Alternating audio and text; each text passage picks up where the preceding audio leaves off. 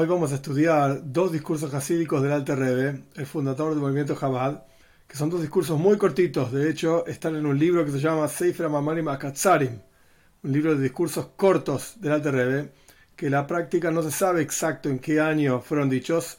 Y la verdad es que, a pesar de que no fueron dichos ambos a la vez, y en las notas aparece de dónde surgieron estos discursos, de diferentes manuscritos que en un lugar encontraron acá, encontraron allá, etcétera estos dos discursos surgen de diferentes manuscritos, ni siquiera están en el mismo manuscrito, pero en mi humilde opinión están extremadamente relacionados, tienen que ver con la parcha de esta semana, por supuesto, como vamos a ver. Son de vuelta muy cortitos y muy similar, un, un de un punto de lo que trae al respecto de cómo entender una serie de versículos de la parcha de esta semana. Parcha de esta semana, parchas Eikev, vamos a leer directamente de la Toira eh, directamente en castellano algunas ideas, algunos versículos sobre los cuales están basados estos dos maimones, estos dos discursos que vamos a estudiar. Los versículos estos están en el capítulo 7, en Payas Eike, a partir del versículo 17 dice, la toira, si vas a decir en tu corazón, la toira manda al pueblo de Israel, Moisés no está hablando con todo el pueblo de Israel, la toira manda a entrar a la tierra de Canaán para transformarla en la tierra de Israel, hay que conquistar el lugar, etcétera, hay que destruir todo lo que hay ahí, etcétera, etcétera, la idolatría. Si vas a decir en tu corazón, Rabbi Mimeni, son muchos estos pueblos, más que yo. El pueblo de Israel tenía que luchar contra 31 reyes diferentes, 31 pueblos diferentes, eran ciudades, estado, pero no dejaban de ser 31 pueblos, 31 eh, ciudades enteras. Y si vas a decir, estos son muchos, ¿cómo voy a poder echarlos? Va imposible. Entonces continúa la toira diciendo, no temas de ellos. Recuerda o has de recordar lo que hizo Dios, tu Señor, a Paro, y al, faraón, el rey de Egipto, y a todo Mitzrayim, a todo Egipto, las señales impresionantes que vieron tus ojos, las maravillas, y la mano fuerte y el brazo extendido con el cual Dios te sacó, Dios tu Señor te sacó, así va a ser también Dios, tu Señor, a todos los pueblos que vos temes, tenés miedo de ellos. Versículo 20, también la tzira, que no se sabe exacto qué era, era alguna especie, alguna especie de ave, que lo que hacía este ave parada del lado de afuera del Yardén, si tenemos en la cabeza un poquitito el mapa de Israel, está el río Yardén, y esto separa, por supuesto de un lado está el mar, del otro lado está el río Yardén, que separa de lo que hoy es Jordania. El pueblo de Israel en el momento en que Moisés Rabbeinu estaba diciendo estas palabras, estaba parado en esa zona de lo que hoy sería Jordania. Entonces la tzira es alguna especie de ave que tiraba alguna especie de veneno o algo por el estilo desde un lado del Yarden hasta el otro. De hecho hay lugares en, en Eretz Israel hasta el día de hoy en que la separación, la, frontera entre lo que es Eretz Israel y Jordania es minúscula. El Yarden es muy chiquitito. Es un río donde en algunos lugares es muy, muy cortito la distancia entre un lugar y el otro. Entonces estaba esta tzira, este ave, que tiraba alguna cosa del otro lado y hacía daño a los pueblos que estaban ahí. Entonces, no solamente no tenés que temer porque Dios va a hacer maravillas como hizo en, la, en el caso de Egipto, sino que también la tzira, este ave, Yeshallah Hashem le bam, lo va a enviar Dios sobre ellos hasta que se pierdan Anisharim Anistarim y Paneja. Aquellos que quedaron y están ocultos de tu rostro. No temas de ellos, porque Dios, tu Señor, está en tu interior, es un gran Dios poderoso, etc. El texto sigue, pero estos son los versículos que nosotros vamos a estudiar. El pshat, el sentido literal, tan literal es todo esto que Rashi nos comenta demasiada cuestión sobre esto. ¿Cuál es el pshat? ¿Cuál es el sentido literal? Dice uno de los comentaristas, el Sforno, que Sforno, Rabbi de Sforno no es un comentarista al derecha pshat en el sentido literal, pero en este caso explica el versículo muy sencillo. No temas de ellos, o sea, la Toira está diciendo que no tengas miedo de los pueblos de la tierra de Canaán. Cuando digas, ¿cómo voy a poder echarlos? Porque son más que yo. No digas esto. No tenés que tener miedo, sino que tenés que reconocer que es imposible conquistar a estos pueblos si no es por Dios. Y por eso la Toira dice, tenés que recordar lo que hizo Dios a Paro y a todo Egipto. Así como en el momento en la tierra de Egipto era imposible salir si no fuese por la ayuda de Dios. Entonces vos vas a decir, ahora también tengo que entrar en la tierra de Israel y sería imposible. No puedo conquistar a esta gente. No te preocupes. Acordate lo que Dios hizo en Mitzrayim. Dios va a hacer algo, lo que sea que va a hacer, también en la tierra de Canaán. Los va, a, los va a entregar en tus manos, los vas a destruir, vas a recortar sus nombres, perder sus nombres, no van a existir más estos pueblos. Hasta el día de hoy no existen más. Este es el pshat, este es el sentido literal. Sentate tranquilo y mira lo que Dios va a hacer con estos pueblos cuando entres en la tierra de Israel. No tengas miedo, no te preocupes. Y ya viste que Dios hizo lo mismo en Mitzrayim, en Egipto. Bien, ahora vamos a los Maimores, vamos a los discursos. El primer discurso sobre este versículo, literalmente, que estamos hablando de que no hay que tener miedo. Y el segundo discurso, ambos cortitos, es sobre el versículo de la Tzira. Este ave, ¿de qué se trata este ave? Vamos a ver.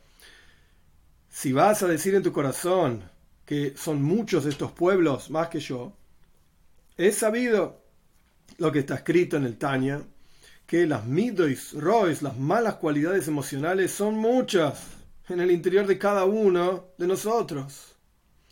Lo primero que el Alter establece, no estamos hablando acá, por lo menos en el servicio a Dios, como Hasid siempre explica todos los asuntos en el servicio a Dios, no solamente una historia muy bonita que cuenta la toira de cuando el pueblo de Israel entró en la tierra de Israel, etc. No, estamos hablando de nosotros.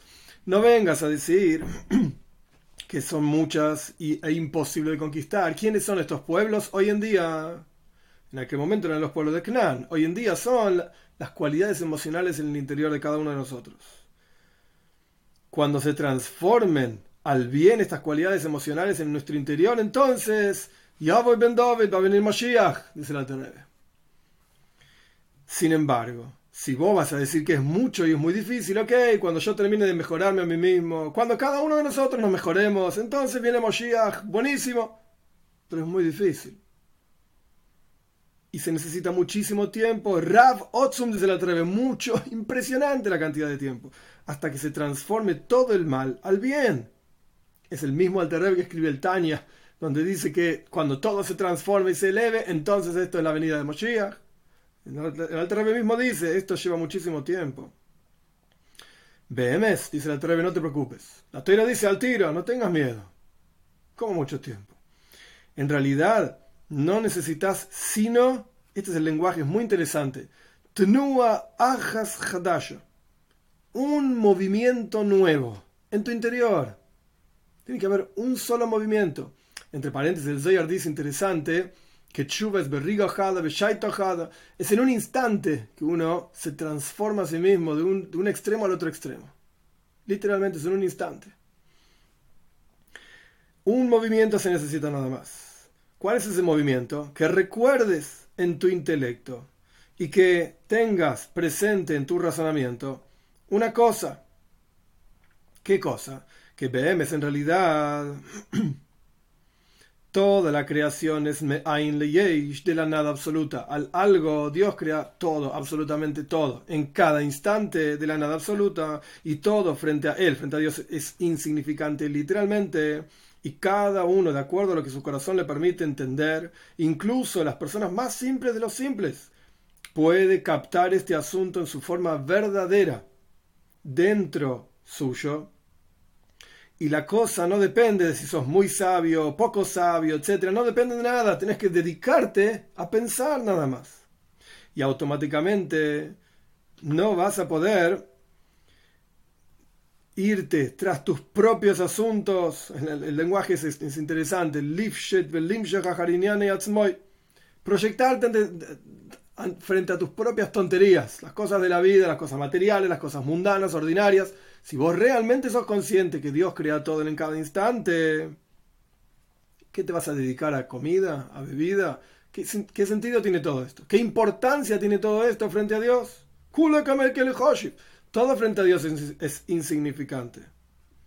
Pero ahora, esta comprensión, el hecho de ser consciente constantemente de este concepto, es solamente en forma de makif, en forma trascendental, lo, lo entendimos, pero no lo tenemos incorporado en nuestro interior.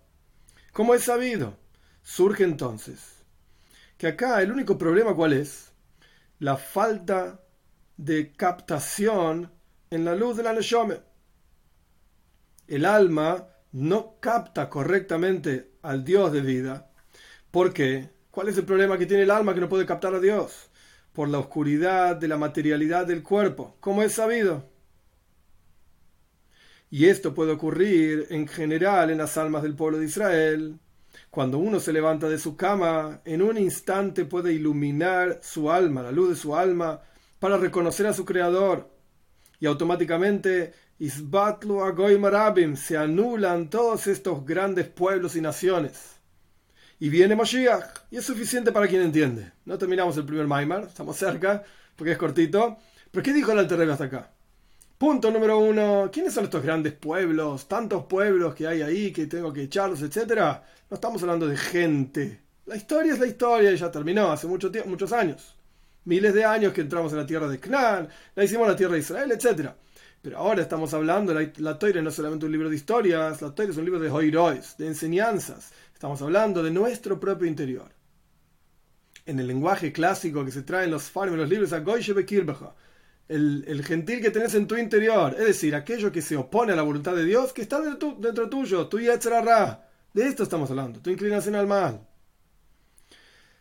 Estos son los que uno piensa que son muchos y es muy difícil de, sacárselos de encima. Si solamente leemos el versículo, los versículos como están literales, como comentamos también del Sforn, etc., ¿quién se ocupa de todo esto? Es Dios. Así como Dios se ocupó de los egipcios, así Dios se va a ocupar también de los pueblos que están en la tierra de Canaán.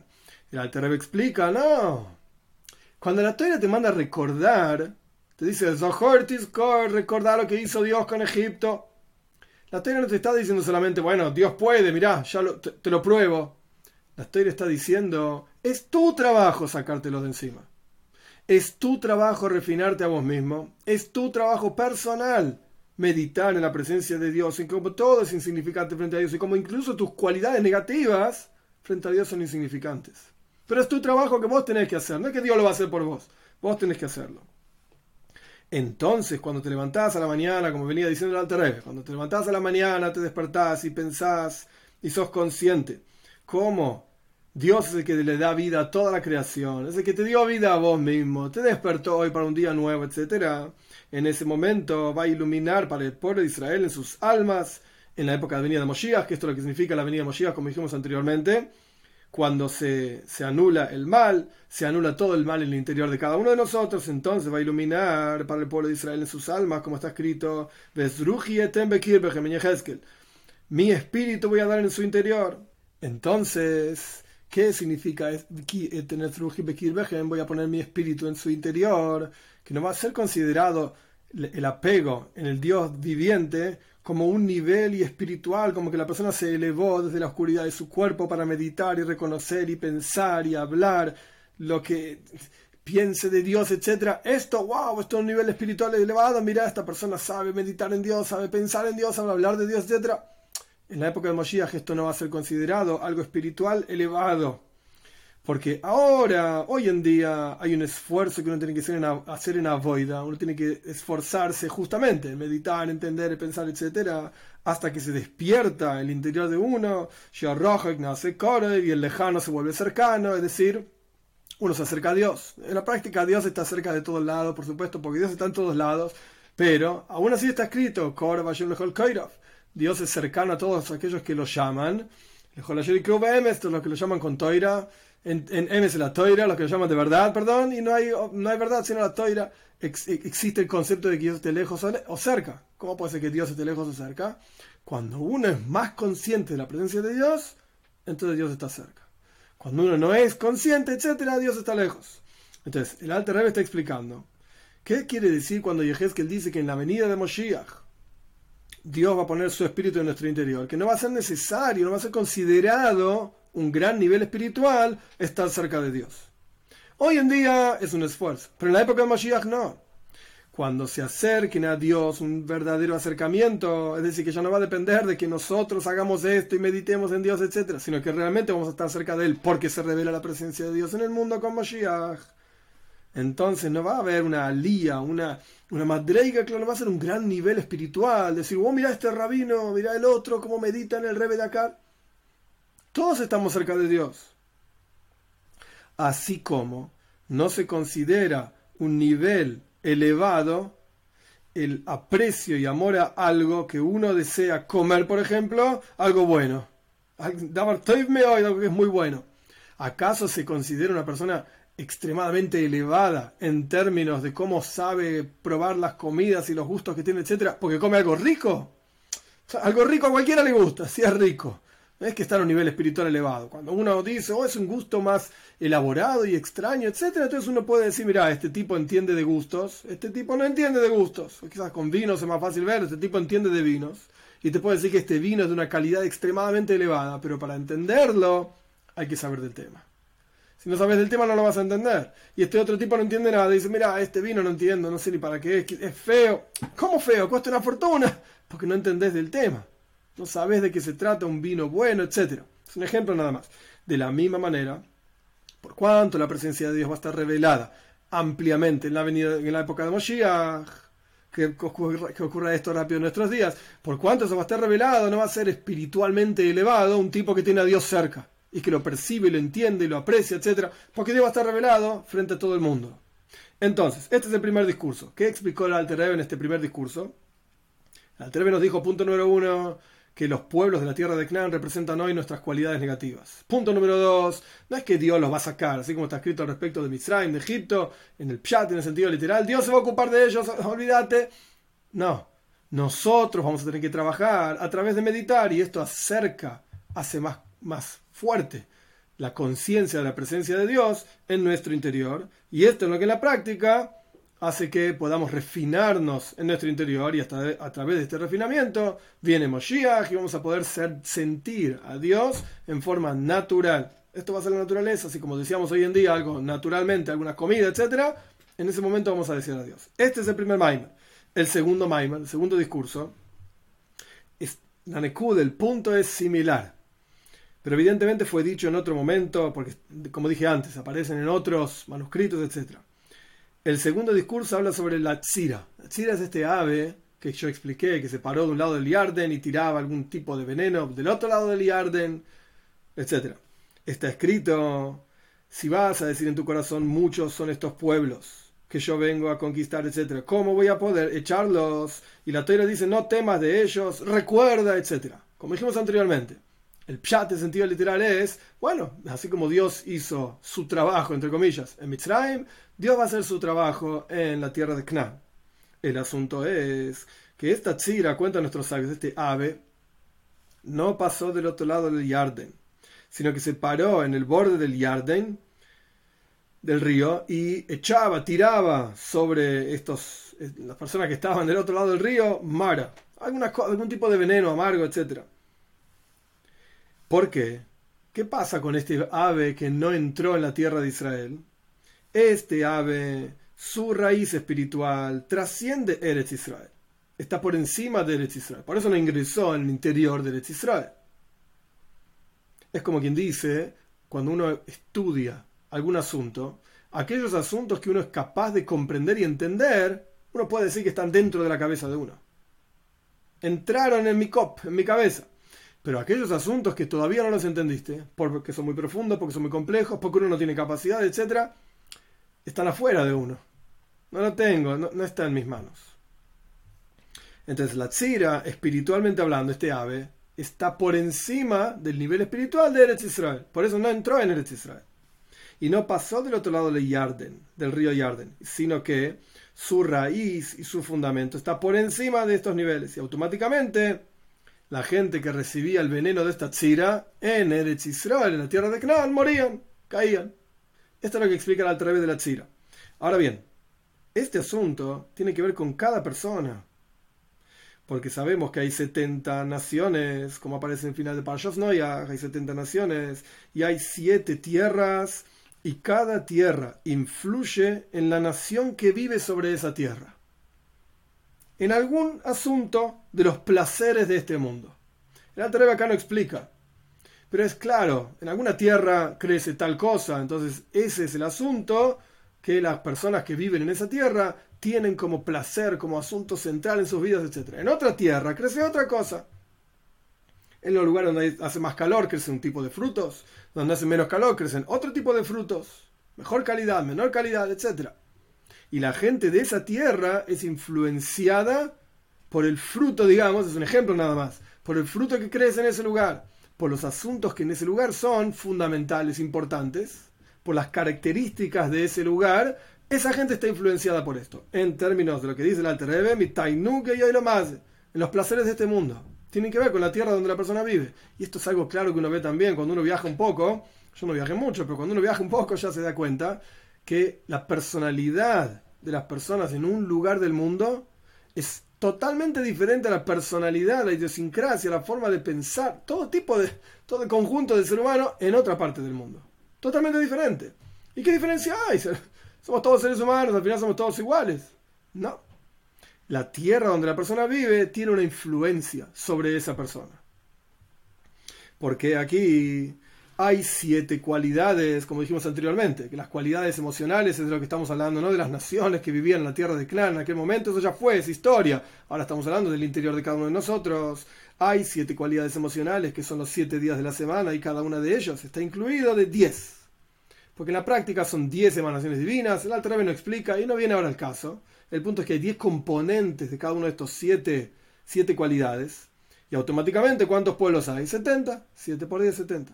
Y esto lo que significa, si vas a decir en tu corazón, como dice la Torah en la parcha de esta semana, Rabbi Magoy son muchos estos pueblos, estas naciones son muchos, no puedo controlar todo esto. Mira todo lo que está pasando en mi corazón, en mi interior, es más de lo que yo puedo controlar. Es decir, que se juntaron todas las pasiones, como dijimos anteriormente, que cada nación, de acuerdo al lugar en la tierra donde vive, es influenciada con algún tan nunca y la más, algún placer de este mundo, alguna pasión específica que tiene que ver con esa tierra específicamente. Ahora, si todo esto lo tenemos en nuestro interior, hoy ve, tenemos un montón de pasiones y taibes, cosas que nos gustan en nuestro interior. Y están todas juntas ahí en el medio de nuestro corazón. Kola están todos dentro mío. Están todas estas naciones, entre comillas, en mi interior al punto tal que no las puedo echar de mí, no sé qué hacer. ¿Cómo querés que sirva a Dios? Mirá todo el revuelo que tengo dentro de mi corazón, con todas estas cosas que están pasando en mi interior. Entonces, yo te digo, se escribe el Alter has de recordar lo que hizo Dios, tu Señor, a Paroi, al Faraón y a todo Mitzrayim.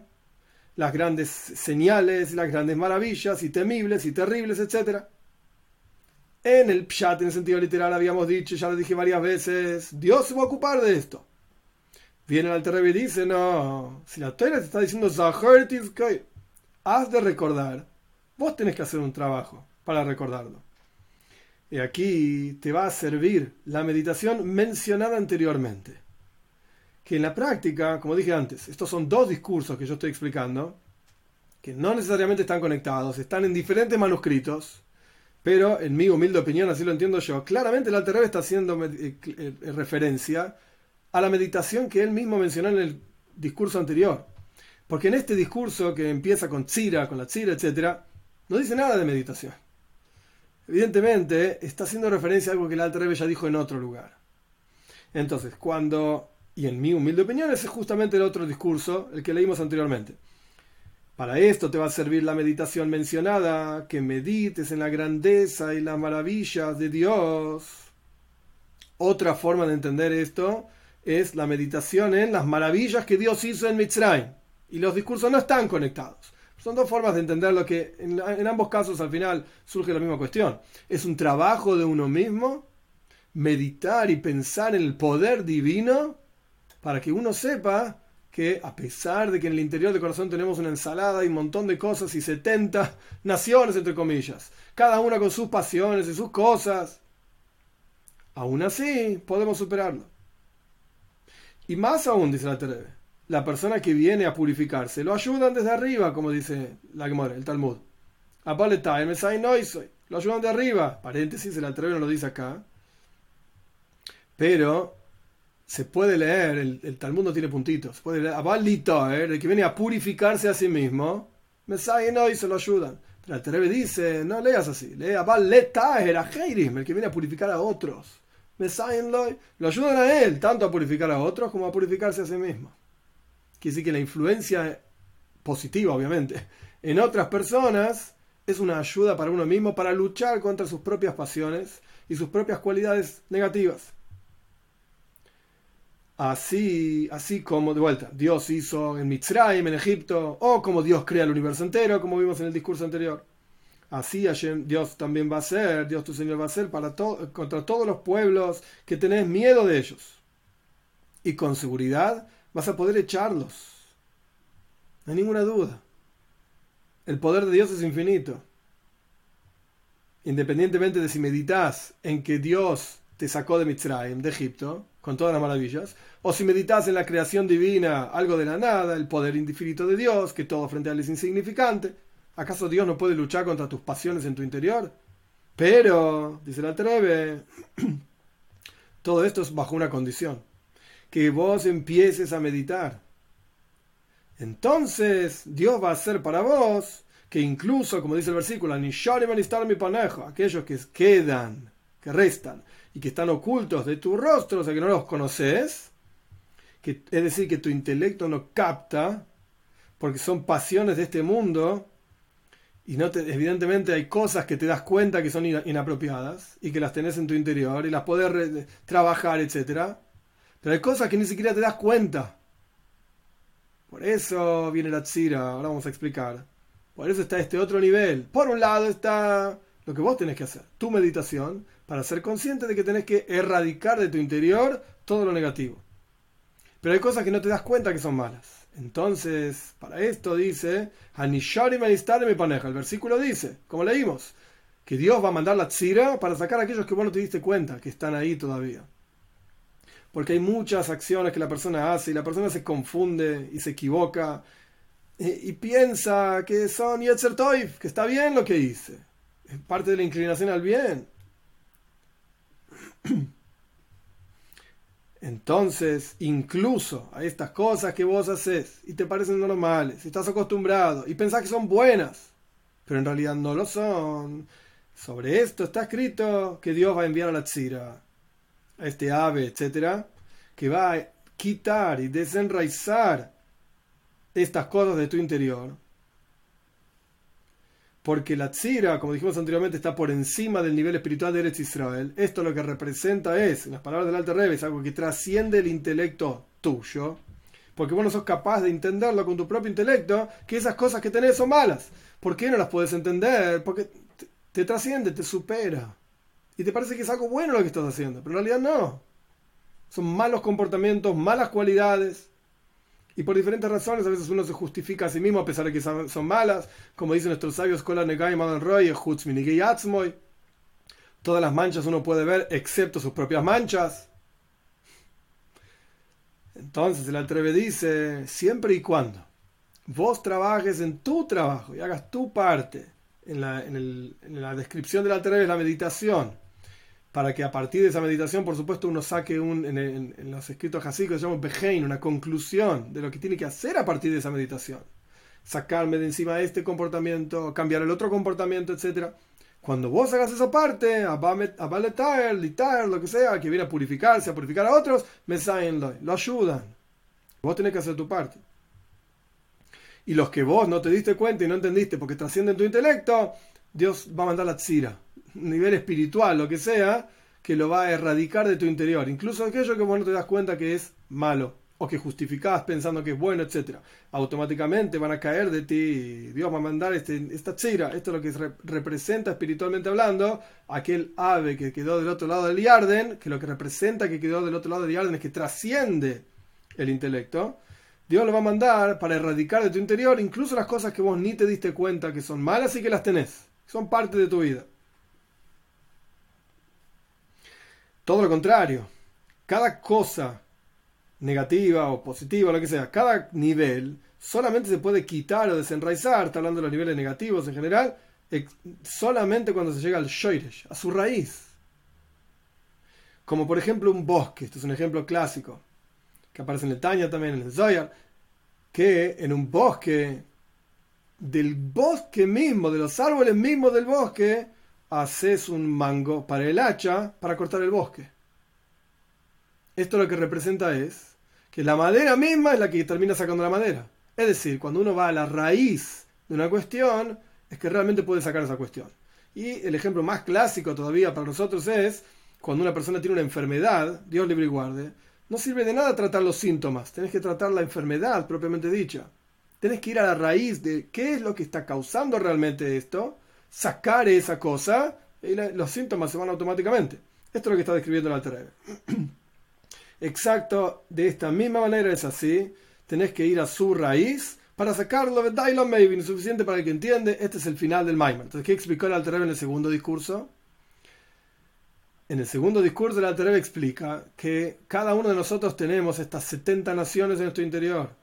Y así como cada nación tiene una relación directa con su tierra, y esa tierra está relacionada con alguna pasión, algún deseo material, de la misma manera tenemos todos esos deseos y pasiones materiales en nuestro interior. Y se nos hace una ensalada terrible, una mezcolanza de cosas que son muy confusas. Entonces, punto número uno, si vos pensás que es imposible, tenés que recordar, tenés que meditar en el poder divino, o en cómo nos sacó de Egipto y las grandes maravillas que hizo, o en la creación infinita, algo de la nada constantemente, a esto me refiero con infinito, es algo constante. Pensando en estas cuestiones, vas a poder luchar y tener herramientas para pelear contra tus propias pasiones, e incluso aquellas cosas que ni siquiera te diste cuenta que las tenés, entonces Dios va a mandar la tzira. Y por eso se quedó del otro lado del Iarde, porque trasciende Eretz Israel, que representa el intelecto de la persona, trasciende lo que vos podés entender. Quizás hoy en día un psicólogo, yo no sé psicología, pero lo llamarían traumas, lo llamaría subconsciente, lo que sea. Te trasciende y no lo podés entender. Ni siquiera te das cuenta. De las cosas que te das cuenta malas, las justificás. Y algunas ni te das cuenta que las tenés. Dios te va a ayudar. Bajo la condición de que vos mismo te ocupes de hacer tu trabajo, tu parte, que esto es una de las grandes reglas, digamos, generales del pensamiento hasídico Chabad. Vos tenés que trabajar con tus propias fuerzas, tus propias capacidades. El Rebe te va a guiar, te va a dar las herramientas, pero que tiene que hacer el trabajo sos vos. La novedad, digamos, del Maimar es, no te preocupes, aquellas cosas que son más allá de lo que puedes vos, más allá de lo que puedes entender y conocer, y el Dios va a mandar, la Tzira va a mandar, sea el nivel espiritual que signifique, Dios va a mandar este nivel para erradicar las cosas negativas que no te diste cuenta de tu interior.